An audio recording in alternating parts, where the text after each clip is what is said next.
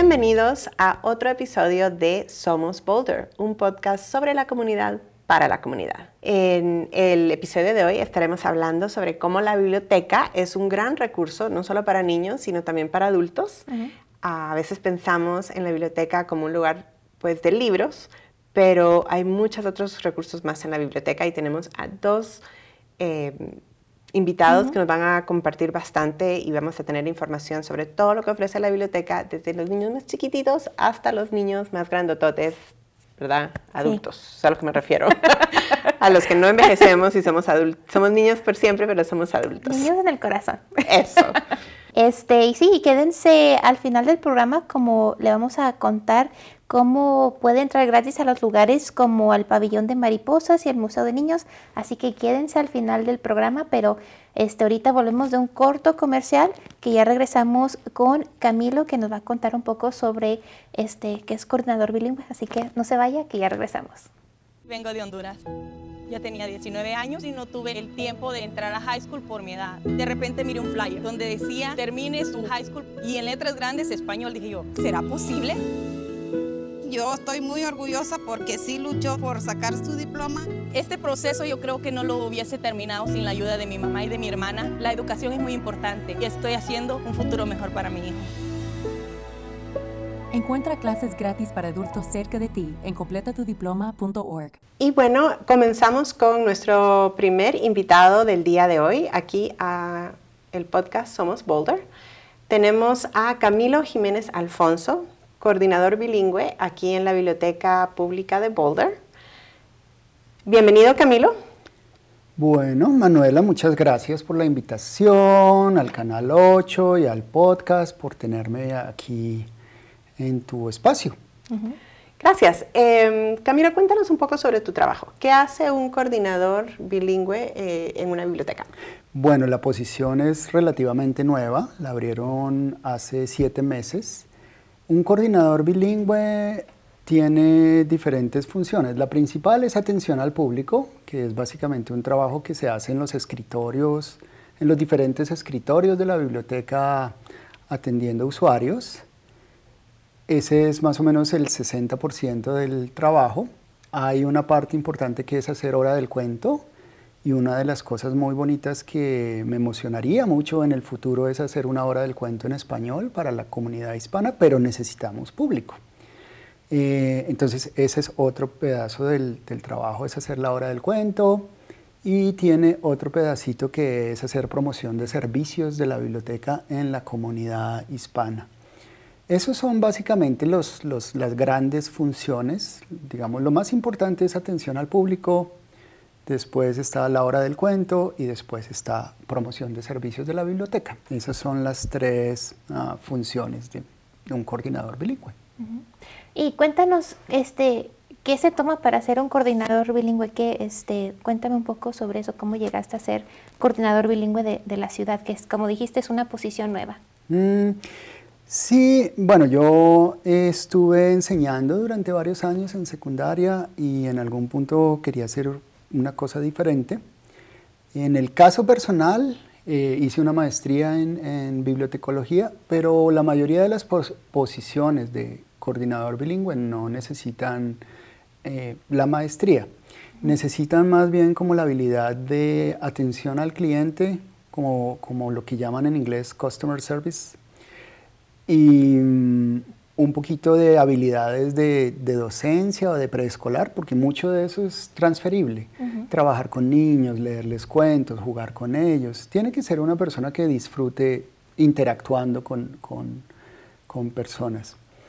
Eh, yo diría que esas son como las dos más importantes habilidades. Es, mm, tu habilidad para trabajar con niños, en este caso, eh, tu habilidad para interactuar con, gente. Y bueno, el español, porque esa es la parte bilingüe, digamos que tienes que tener un nivel de español bueno, especialmente porque mm, si te envían a una comunidad o si por ejemplo llega una visita de chicos que hablan solo español y, y tu español no es muy bueno, pues, y tratas de interactuar con ellos en español, pues se van a crear confusiones y problemas y, e, y te vas a sentir incómodo. Entonces, tener un, un, buen nivel de lengua yo pienso que es importante para esta posición.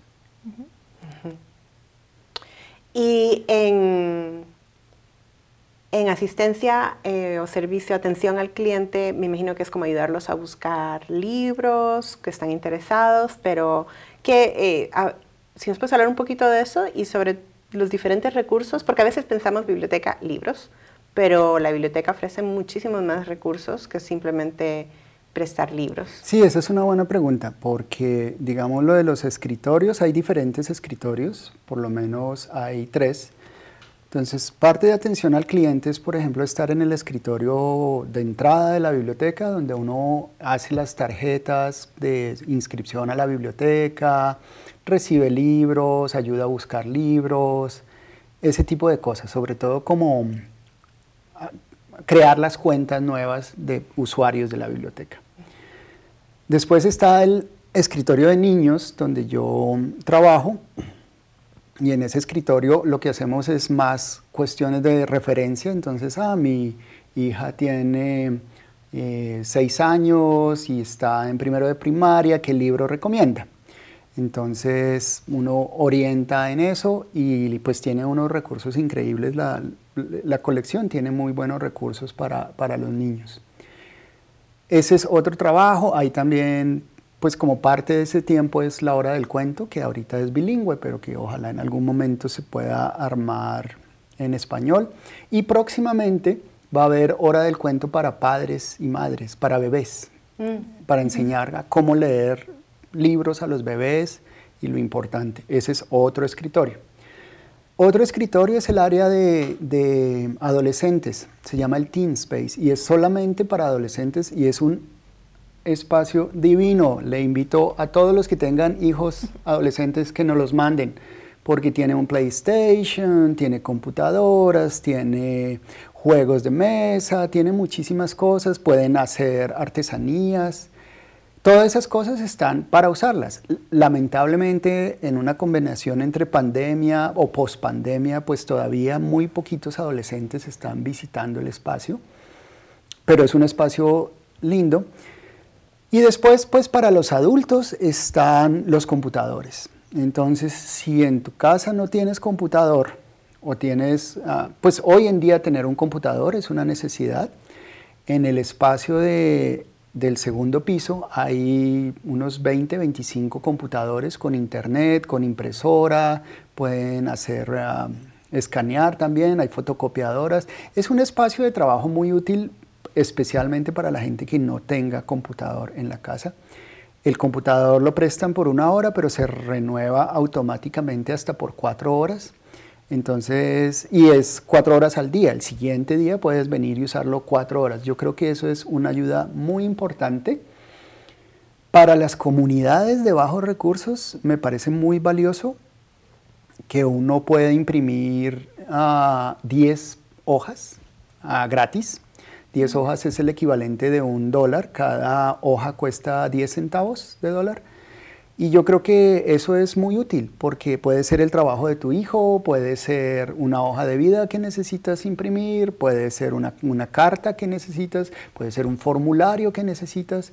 Y son cosas que están ahí en la biblioteca que puedes usarla con tarjeta de la biblioteca o sin tarjeta de la biblioteca. Pero lo importante es que nos visiten y que la comunidad se apropie de esos espacios, los use y los disfrute. Un recurso pues muy importante que es la biblioteca, que como dijo Manuela, la biblioteca no solo presta libros. Este, y cuéntanos, hablabas anteriormente sobre la hora de cuentos. Eh, cuéntame, y hasta mencionaste pues a, los niños pequeños, ¿por qué es tan importante la literatura, especialmente pues para los, los bebés y los niños mientras van creciendo? Hay muchas razones por, para, para, leerles cuentos a los niños. la fundamental es que como padres a todos nos preocupa tener hijos que pues puedan desempeñarse bien en las escuelas. Y hay muchos estudios que básicamente demuestran que si tú le lees al niño, el niño va a tener una mejor probabilidad de éxito académico porque desarrollan más vocabulario, porque desarrollan estrategias de lectura, por muchas razones. Entonces es tremendamente importante em, que los papás les lean a los hijos. Ese es como en el lado académico. Pero también pienso que uno no valora suficientemente las posibilidades de conectar con los niños que abre, que abre el libro, porque cuando estás leyéndole a un, a un niño, especialmente los, los libros, lo, que llaman aquí, lo que en español se dice libro álbum, pero en, en inglés se dice pictures books, cuando lees con un niño, estás creando una conexión con él. Si, si, la historia es de comida, estás hablando de tus comidas favoritas, de los colores, de la vez que comiste algo rico, de las cosas. No es solamente el, el acto de leer, ahí hay una magia que es una conexión y es un tiempo que muchas veces no lo tenemos porque, pues como que no se nos ocurren cosas, ¿no? A uno se le muere el niño y entonces no se le ocurre que, uno puede jugar con el hijo porque ya no se acuerda que jugaba o está tan preocupado que, que, En cambio el libro resuelve todo eso porque ahí se sienta uno a leer. Entonces eso es muy, muy importante desde el punto de vista de la conexión eh, afectiva padre-hijo, es súper importante pero también en el largo plazo como una forma de, garantizar que el hijo de uno o la hija de uno tenga una vida escolar agradable, satisfactoria y exitosa, porque van a desarrollar vocabulario y van a desarrollar estrategias lectoras.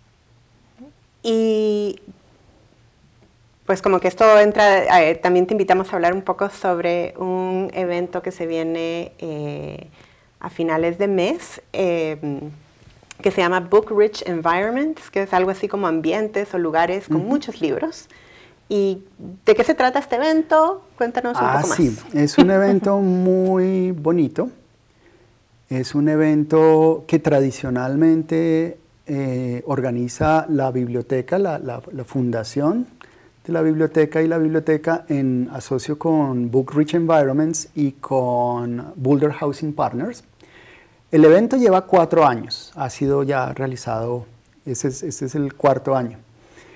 Y básicamente el concepto del evento es que hay muchas comunidades que no tienen acceso a libros porque son costosos o porque por muchas razones. Entonces, durante este evento se regalan libros a las personas que asisten al evento. Este año es especial, este año es una celebración lo está organizando la fundación y la, fundación um, de Boulder Library Foundation y, la biblioteca y Boulder Housing Partners. No, no está Book Rich Environment, la, fundación, directamente, pero va a ser en, en 4929 Broadway East, creo que se, dice y es el distrito artístico de Novo. Básicamente, yo no sé si tú conoces Broadway, uno va bien hacia el norte y había un restaurante que se llamaba Guapos. Bueno, es esa misma área de Guapos, ahí va a ser. Vamos a tener comida, vamos a tener música en vivo, va a haber una banda de, que se llama Manabí, que tocan diferentes ritmos latinoamericanos. Vamos a regalar algunas bicicletas, unas 20 bicicletas más o menos, gracias a, una compañía que se llama Can 8 y Medtronic. Fueron los que donaron las bicicletas. Y bueno, ese es el evento, es como una fiesta de los libros y la idea es que la gente que no tiene acceso a los libros se acerque y y nos visite. Esa es como, como básicamente la idea. Estamos esperando más o menos unas 100 personas y van a haber diferentes organizaciones que ayudan a la comunidad en Boulder. Mm, a ver si se me ocurre unos nombres que recuerde así como, como rápido. De, bueno, por ejemplo, va a estar la policía, va a estar EFA, es que se llama va a estar eh, el centro, va a estar la amistad, diferentes organizaciones que ayudan a la comunidad hispana y que es bueno tener la información pues, de lo que hacen, eh, porque todas tienen programas muy interesantes. Por ejemplo, eh, la amistad tiene un programa para enseñarles a los papás a practicar habilidades lectoras con los hijos. Eso es muy importante y es complementario y tengo entendido que es gratis. Entonces, eso es el, el evento. O sea, que es como un evento más feria de recursos como otras agencias. Entonces ya saben todos los podcasts escuchas, que es algo súper divertido. Me imagino que también has hecho un esfuerzo por, por asegurar eh, que hayan libros en español. Por supuesto, vamos a regalar muchísimos libros en español. Vamos a, regalar muchísimos libros en español y, y bueno, la, la, invitación es básicamente a que hagamos comunidad, ¿no? Digamos que, que, la comunidad hispana venga, conozca los recursos que tiene, se entere un poquito de los servicios de la biblioteca, que son muchos. Yo, yo solamente mencioné unos pocos, pero, pero mm, digamos que a mí en la experiencia que de, trabajar acá me da la impresión que tenemos una visión de la biblioteca muy diferente en nuestros países de Latinoamérica con la, comparada con la biblioteca de acá. Nosotros vemos la biblioteca como un lugar de estudio y allá solo va el que, el que quiere estudiar o el que va a la universidad.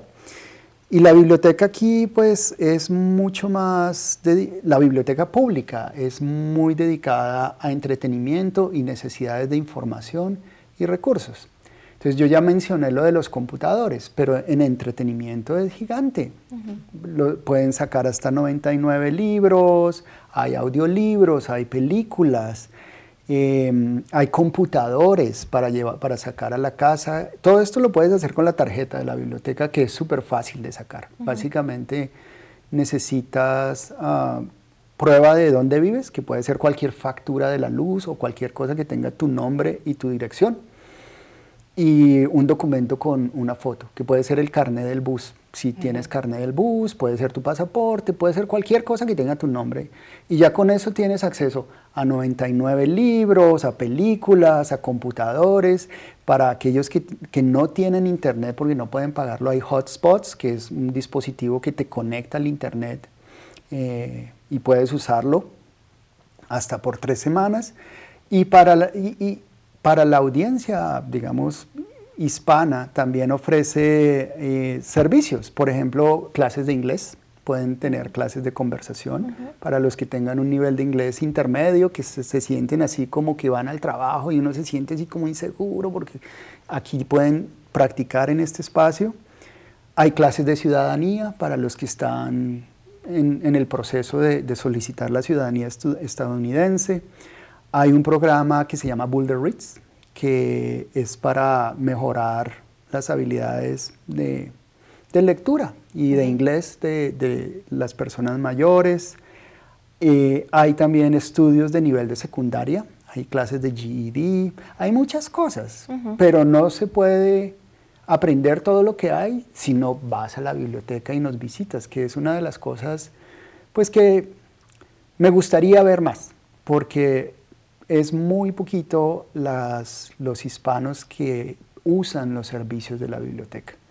Y pues a mí me gustaría hablar más en español y mostrar más la colección en español y, que nos visiten. ¿Y cuántas sucursales hay? Porque no, más, no nomás es pues la, la principal aquí en, aquí en el centro, son varias, ¿verdad? Sí, son varias. Está Novo, que es muy pequeñita, y el evento que estamos organizando, uh, Rich Environment, es muy cerquita a Novo, es en Broadway, en el, en el norte. Está George Reynolds y está mm, em, la Carnegie, que es sobre historia de Boulder, y está Meadows.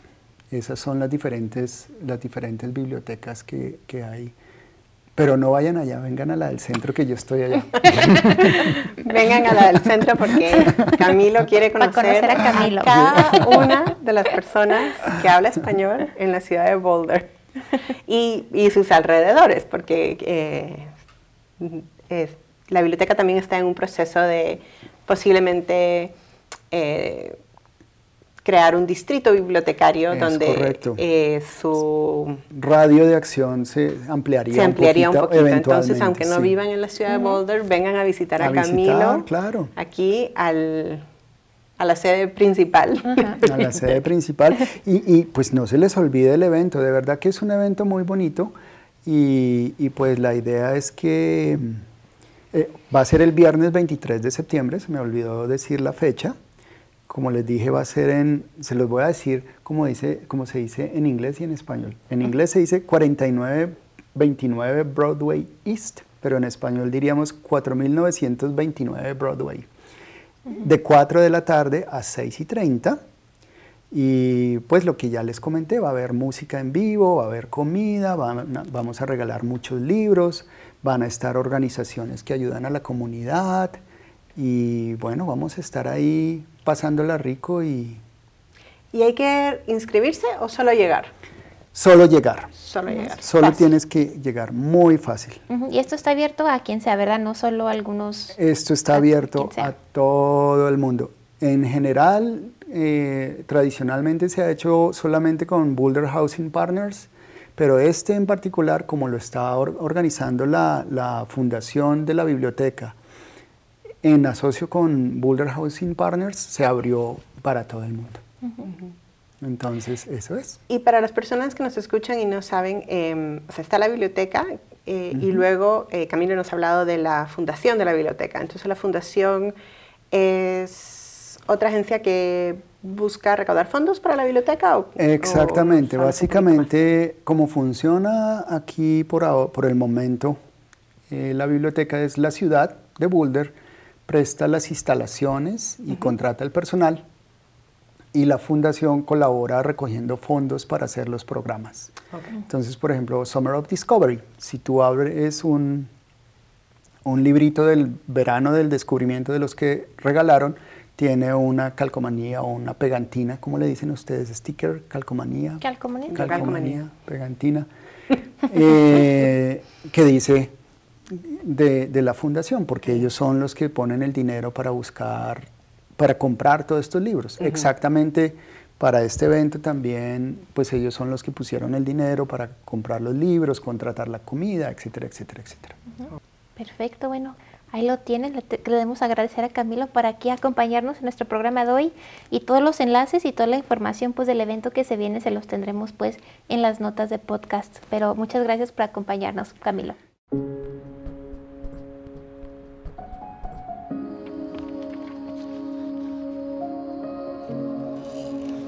Queridos papás y mamás, sabemos que no siempre ha sido fácil y que han trabajado muy duro. Lo que ustedes han logrado hoy nos ayudará a nosotros en el futuro. Por eso estamos subiendo al escenario a recibir sus diplomas.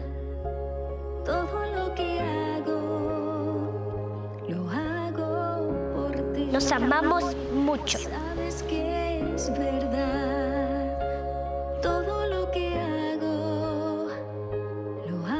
Cuando tú te gradúas, ellos se gradúan. Visita completatudiploma.org para encontrar centros educativos gratuitos y prácticos cerca de ti. Bueno, muchas gracias por su continua sintonía. Aquí ahora acompañándonos en nuestros estudios se encuentra Adriana Paula Palacios Luna, voluntaria de la biblioteca. Bienvenida Adriana, ¿cómo estás? Bien, muchas gracias. Gracias por la invitación.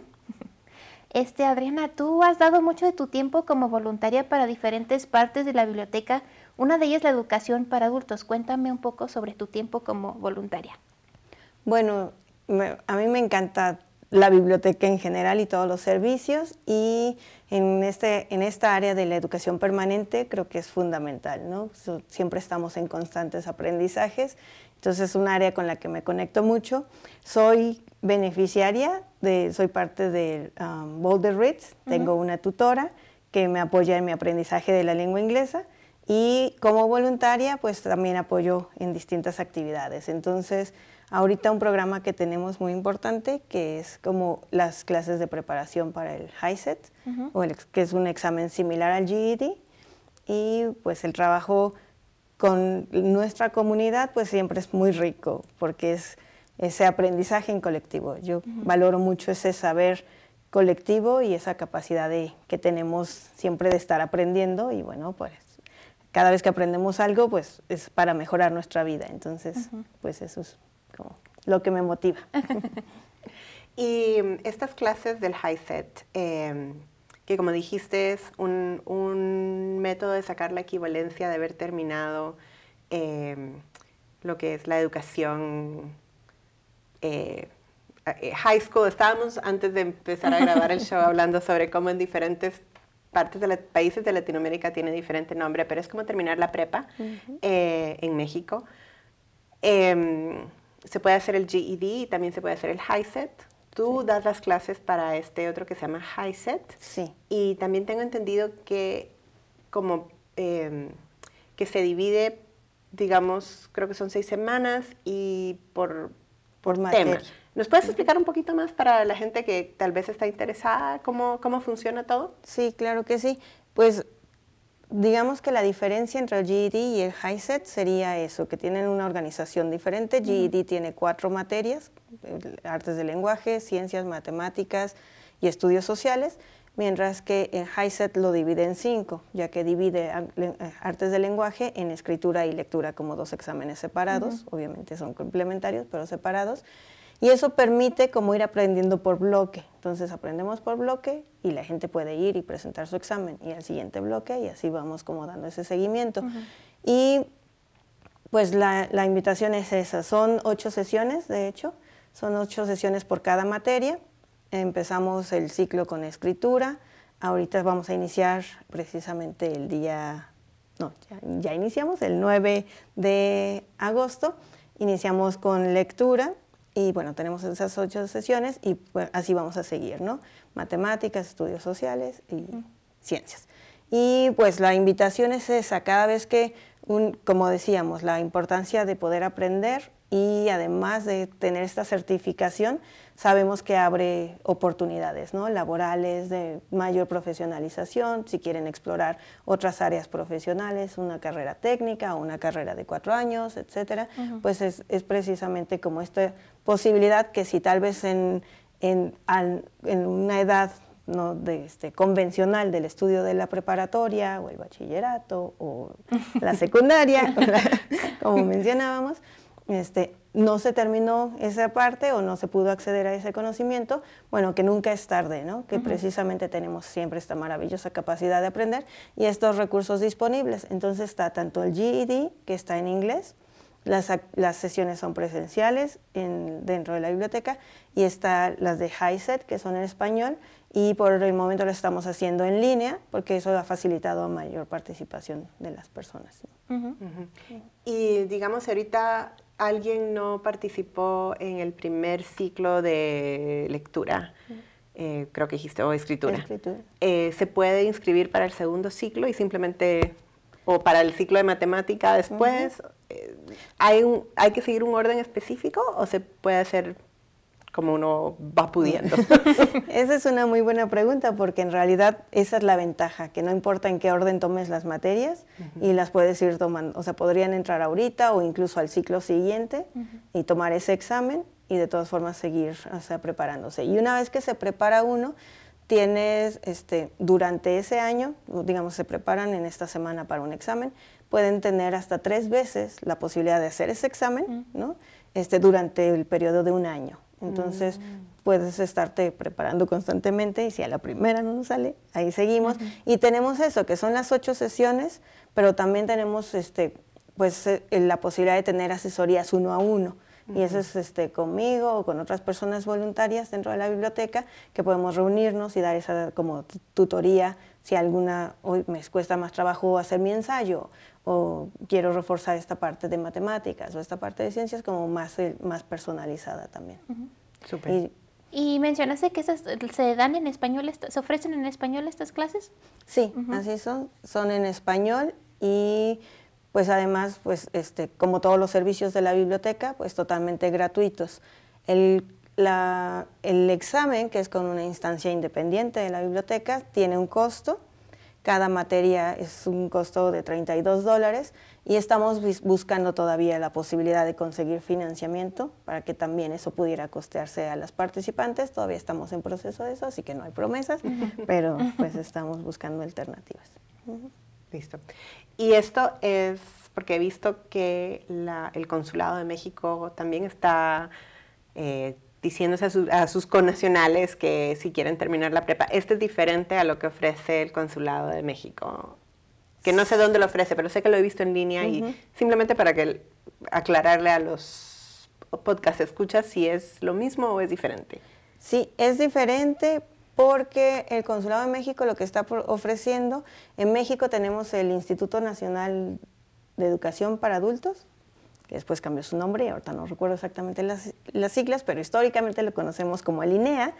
Y este, estas clases son eso, como, eh, bueno, lo que el consulado ofrece son las clases con el INEA, que son principalmente alfabetización general, este, secundaria y preparatoria, y bueno, sí es una moda- modalidad diferente y ese certificado lo entrega la Secretaría de Educación Pública a través del INEA este, mexicana. Ujú, ok. Entonces, diferente, pero hay tres opciones en la comunidad. Claro, sí, Eh, porque además pues se puede hacer el proceso de apostillamiento y cosas así, como cual- cual- cualquier certificado este, internacional para que sea válido también. Entonces sí. Diferentes métodos, pero llegan a la misma meta. Sí. Este, ¿Y por qué es tan importante para que los adultos este, terminen y saquen su, su diploma de, de la prepa o como le quieran llamar de su de high school, como quien dice? Pues creo que aquí tal vez no me tocaría hablar. pues, Sería delicioso tener los testimonios que pues podemos después recu- recaudarlos, recuperarlos y compartirlos. Pero algo que he escuchado mucho es eso, como esta visión de mejorar las condiciones laborales, este, poder estudiar alguna otra carrera, pues la motivación del aprender, poder apoyar a los hijos e hijas también en sus procesos de aprendizaje, porque entonces este, incluso para apoyar en las tareas y eso, pues ellas también están adquiriendo herramientas que permiten este, su apoyo en, en sus hogares. Entonces creo que la motivación de la educación pues siempre es como mejorar las condiciones de vida en todo sentido. Entonces, pues, Y, que- y nunca es tarde, ¿verdad? claro, sí, sí. Que muchos pues se, vienen a- a- a- aquí y no, o sea, sin terminar pues la escuela y es importante pues terminar que se abren muchas puertas. Sí, y algo importante es que pues procuramos que los horarios sean flexibles, ¿no? Este, pues no sabemos los horarios de trabajo, pues buscamos que sean pues en horas posterior a los horarios de trabajo para que la gente pueda participar. Y también algo importante es principalmente también la convivencia y conexión comunitaria que se da en este espacio, incluso siendo en línea, pues como, porque además, bueno, también tenemos unas sesiones presenciales, ¿verdad?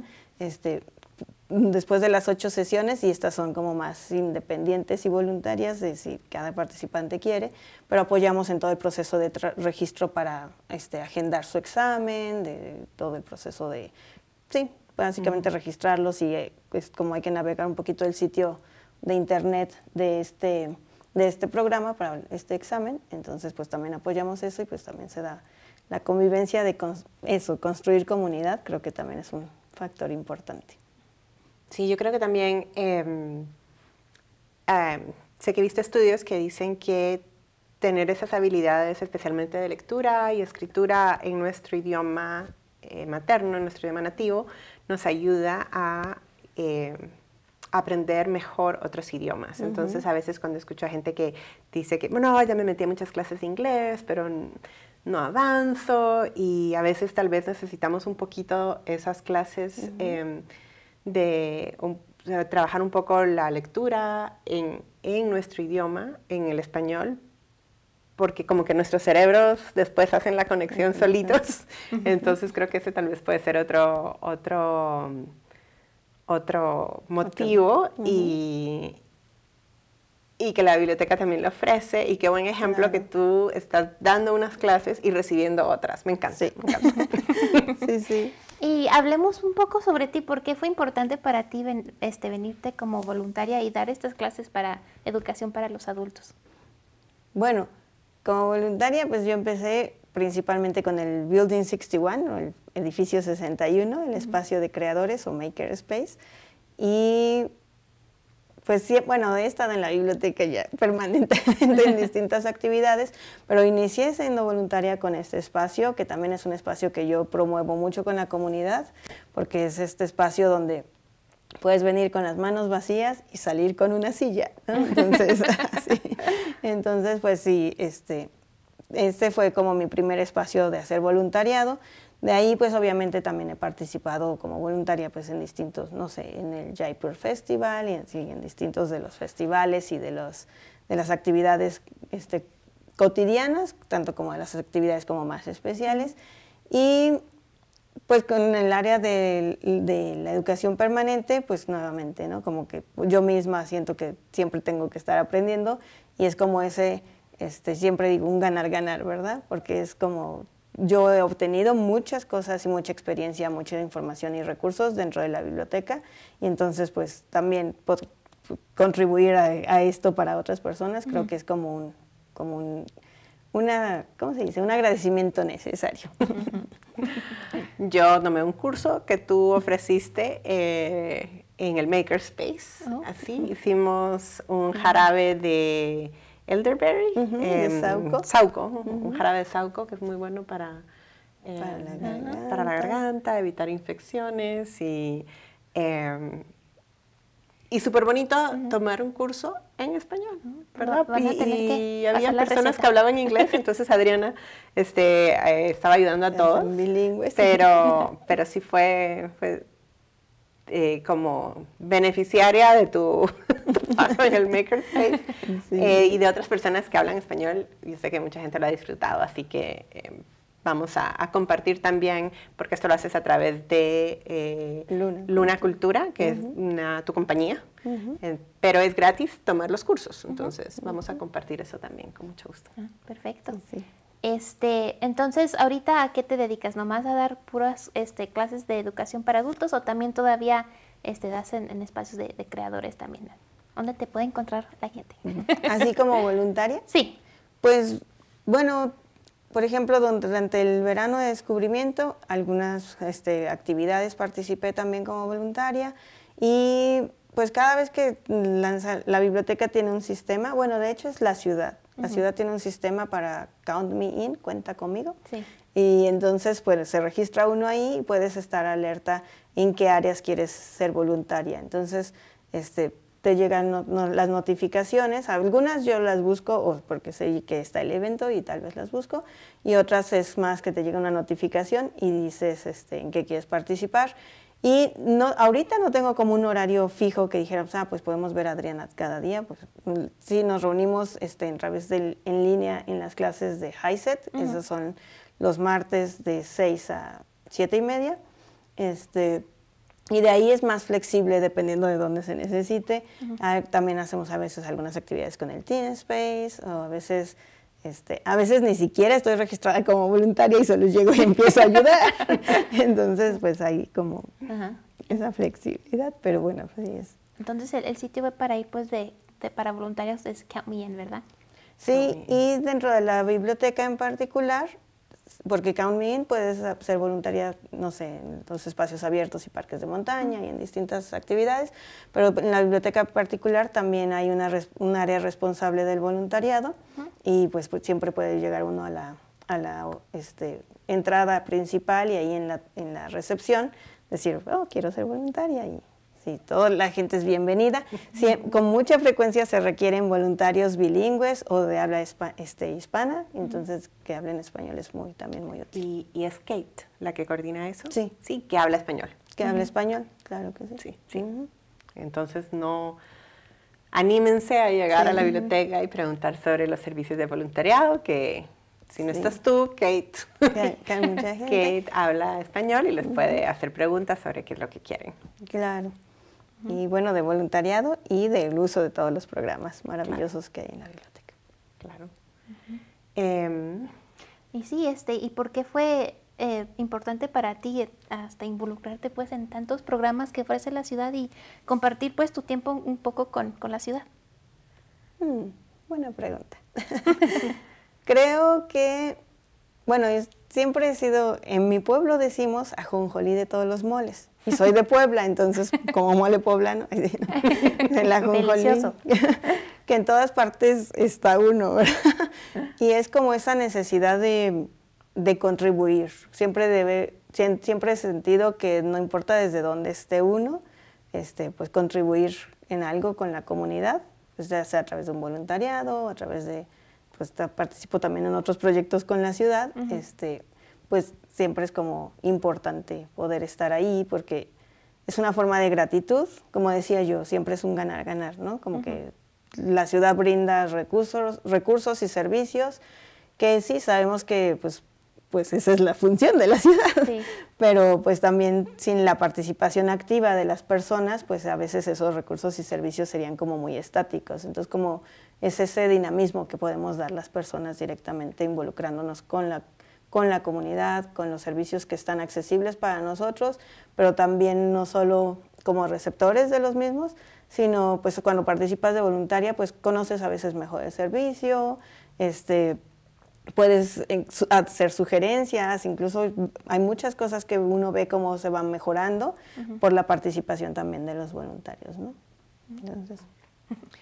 Em, y Adriana, no sé si tú, porque entre las notas que tengo aquí de, lo que es la educación permanente, em, tengo que, por ejemplo, hay tutores para trabajar con gente para mejorar su lectura o su escritura, aparte de las clases de HiSET, y que también hay un grupo de conversación en grupo para practicar el inglés hablado.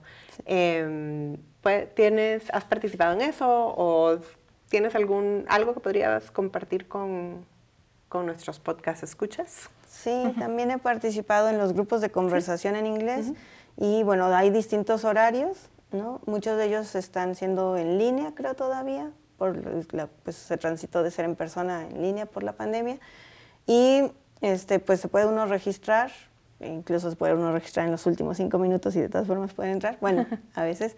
Este, y es un espacio muy interesante porque hay gente igual voluntaria, este, que, donde nos reunimos a conversar de temas culturales o las noticias o pues conversación más cotidiana para precisamente ir perdiendo ese miedo de hablar en una segunda lengua, como en este caso el inglés.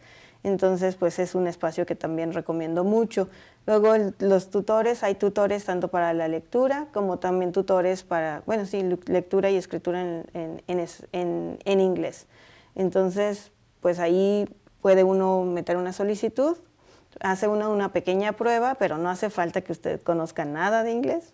Precisamente la prueba es para saber cómo, cuál sería la mejor persona para que le apoye a esa persona en su aprendizaje, ¿no? Entonces no necesita uno demostrar ningún conocimiento, sino más bien es eso, medir cuál es el nivel de conocimiento y cuál es el interés que tiene, ¿no? Hay gente que dice, bueno, me interesa aprender inglés o mejorar mi inglés, para mi trabajo. Entonces, pues tal vez dicen, no, bueno, puede hacerse, tenemos este voluntario que conoce esta área, pues tal vez los ponemos como pareja o como pares ahí. Y yo, por ejemplo, quiero escribir poesía en inglés, entonces, pues la persona con la que estoy trabajando, mi tutora maravillosa, este, ella trabaja cuestiones de la literatura y cosas así, entonces, pues es como un buen ejercicio. Entonces, pues siempre la invitación es, es que si es un espacio pues además gratuito, este, con flexibilidad en el tiempo, porque uno puede organizar cuando se reúne con sus tutores para precisamente pues, practicar o mejorar nuestro aprendizaje de la lengua inglesa. Y bueno, y como lo dijimos al principio del programa, que la biblioteca es mucho más que nomás prestar libros. Este, ¿Dónde podemos este, encontrar toda esta información de los programas y los recursos que has hablado? Pues ese es muy buen punto. Está obviamente disponible en el sitio de internet y hay acceso en español, desafortunadamente es ese botoncito que muchos sitios tienen que solo se traduce en automático, entonces, pues, pero bueno, sabemos, pero sí, por lo menos sabemos que sí se puede tener la información. Y algo, bueno, también está el boletín de la biblioteca, entonces muchos de los recursos vienen enlistados en el boletín de la biblioteca, que es impreso, entonces pues pueden visitar cualquiera de las sucursales de la biblioteca y obtener uno de estos boletines. Y también hay, pues puede ser, llamen por teléfono a sus bibliotecas o visiten y pregunten. Siempre hay alguien en todas las bibliotecas que hablan español. Siempre por lo menos una persona y cada vez hay más, porque cada vez hay más personas trabajadoras este, que son bilingües. Y entonces, bueno, que, que no haya como ese, este, a veces no, nos da como cierta pena, temor ir, pues vamos, conozcamos qué recursos estén disponibles y en algunas cosas nos llamarán más la atención, ¿no? otras tal vez no tanto, pero pues el chiste es precisamente estar, porque creo que sí son espacios muy lindos de construcción este, que permiten eso, construir comunidad, acceder a recursos, acceder a información. O sea, yo aprendí a hacer mi negocio, aprendí a hacer muchas cosas a partir de, estos espacios de encuentro en la biblioteca. Qué padre. Muy bien, sí, justamente antes de que vinieras tú estábamos entrevistando a Camilo, que también ya le dijo a todos que por favor lleguen por lo menos a presentarse, aunque sea solo a saludar. sí, sí. Así que, pero sí, hay, hay, muchas personas que hablan español y, y solo hay que preguntar y, y, venir. Y ahí, como ven, nuestros podcast escuchas que hay, hay recursos y actividades para niños, jóvenes y adultos. Sí, sí. Bueno, te agradecemos mucho, gracias por acompañarnos hoy y, cuando quieras aquí está tu clase, tu casa. Muchísimas gracias, al contrario, gracias por la invitación.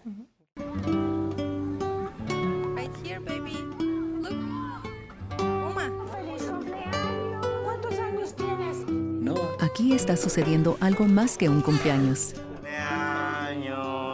Una vez que puedas verlo, puedes ayudar. Cuanto antes reconozcas las señales del autismo, más temprano puedes hacer una diferencia de por vida por tu hijo. Comienza con unas preguntas sencillas en detecciondeautismo.org. Y bueno, muchas gracias por su continua sintonía. Y primero que nada le queremos agradecer a Camilo y a Adriana Paola por acompañarnos en nuestro episodio de hoy, que nos dieron mucha información y como siempre les vamos a tener todos los enlaces en nuestras notas de podcast. Y como lo dijimos al principio del, del programa, lo prometido es deuda. Este, le vamos a, mencionar cómo puede entrar gratis a esos sitios que nos encanta ir con las familias, como al pabellón de mariposas, a las montañas de dinosaurio, al Museo de las Américas y hasta el Museo de Niños. Y es que gracias a la biblioteca, este, ahora pueden este, obtener un Culture Pass, como le dicen en inglés, o pase de cultura. Y, este, y es un pase cultural de la biblioteca y que puede explorar el arte, la historia, y las atracciones culturales de Colorado de forma gratuita y los pases culturales se pueden sacar en línea usando una tarjeta de la biblioteca y como nos había dicho Camilo es muy fácil. Muy fácil, muy fácil sacarlo y es básicamente, cada pase, si nos, nos informaron, cada pase puede... Em, como que los beneficios de cada pase, dependiendo del lugar a donde es, pueden ser diferentes. Pueden admitir a dos adultos y dos niños, o pueden dar un descuento, o, sea, son diferentes. Por el momento sabemos que tienen pases para el pabellón de mariposas, el Museo de Niños, el Museo de las Américas, pero cada vez van a, intentar tener más pases. Entonces a veces esas salidas culturales pueden salir un poquito caras, ¿verdad? la entrada, pero estos pases culturales ayudan a que todos estos lugares, em, pues que, todo el mundo pueda acceder a, a estos bellos lugares. Así que por eso es muy importante aprovechar de esa tarjeta de la biblioteca que es muy fácil sacar. Venga, sáquenla, envíennos sus fotos con su, con su pase de la biblioteca, con su carnet de la biblioteca. Sí, eso puede encontrar más información en boulderlibrary.org. Y como siempre, eh, comenten, denos una calificación sobre cómo creen que es nuestro programa, este episodio en específico, suscríbanse, los invitemos a que le den un like Em, a la página de Facebook del gobierno de la ciudad de Boulder y también tenemos YouTube. Ajá, nuestro canal de YouTube donde este, si nos están viendo este podcast vive ahí y este, también si están en la ciudad de Boulder, como siempre nos pueden, dar, nos pueden ver en el, nuestro canal 8 de, de Boulder. Y díganos qué quieren ver, qué quieren ver en los próximos, o escuchar si nos están escuchando solamente, en los próximos episodios que estamos aquí. Es eh, un podcast sobre la comunidad para la comunidad, así que díganos qué quieren ver. Sí. y nos vemos hasta la próxima. Hasta la próxima. Chao.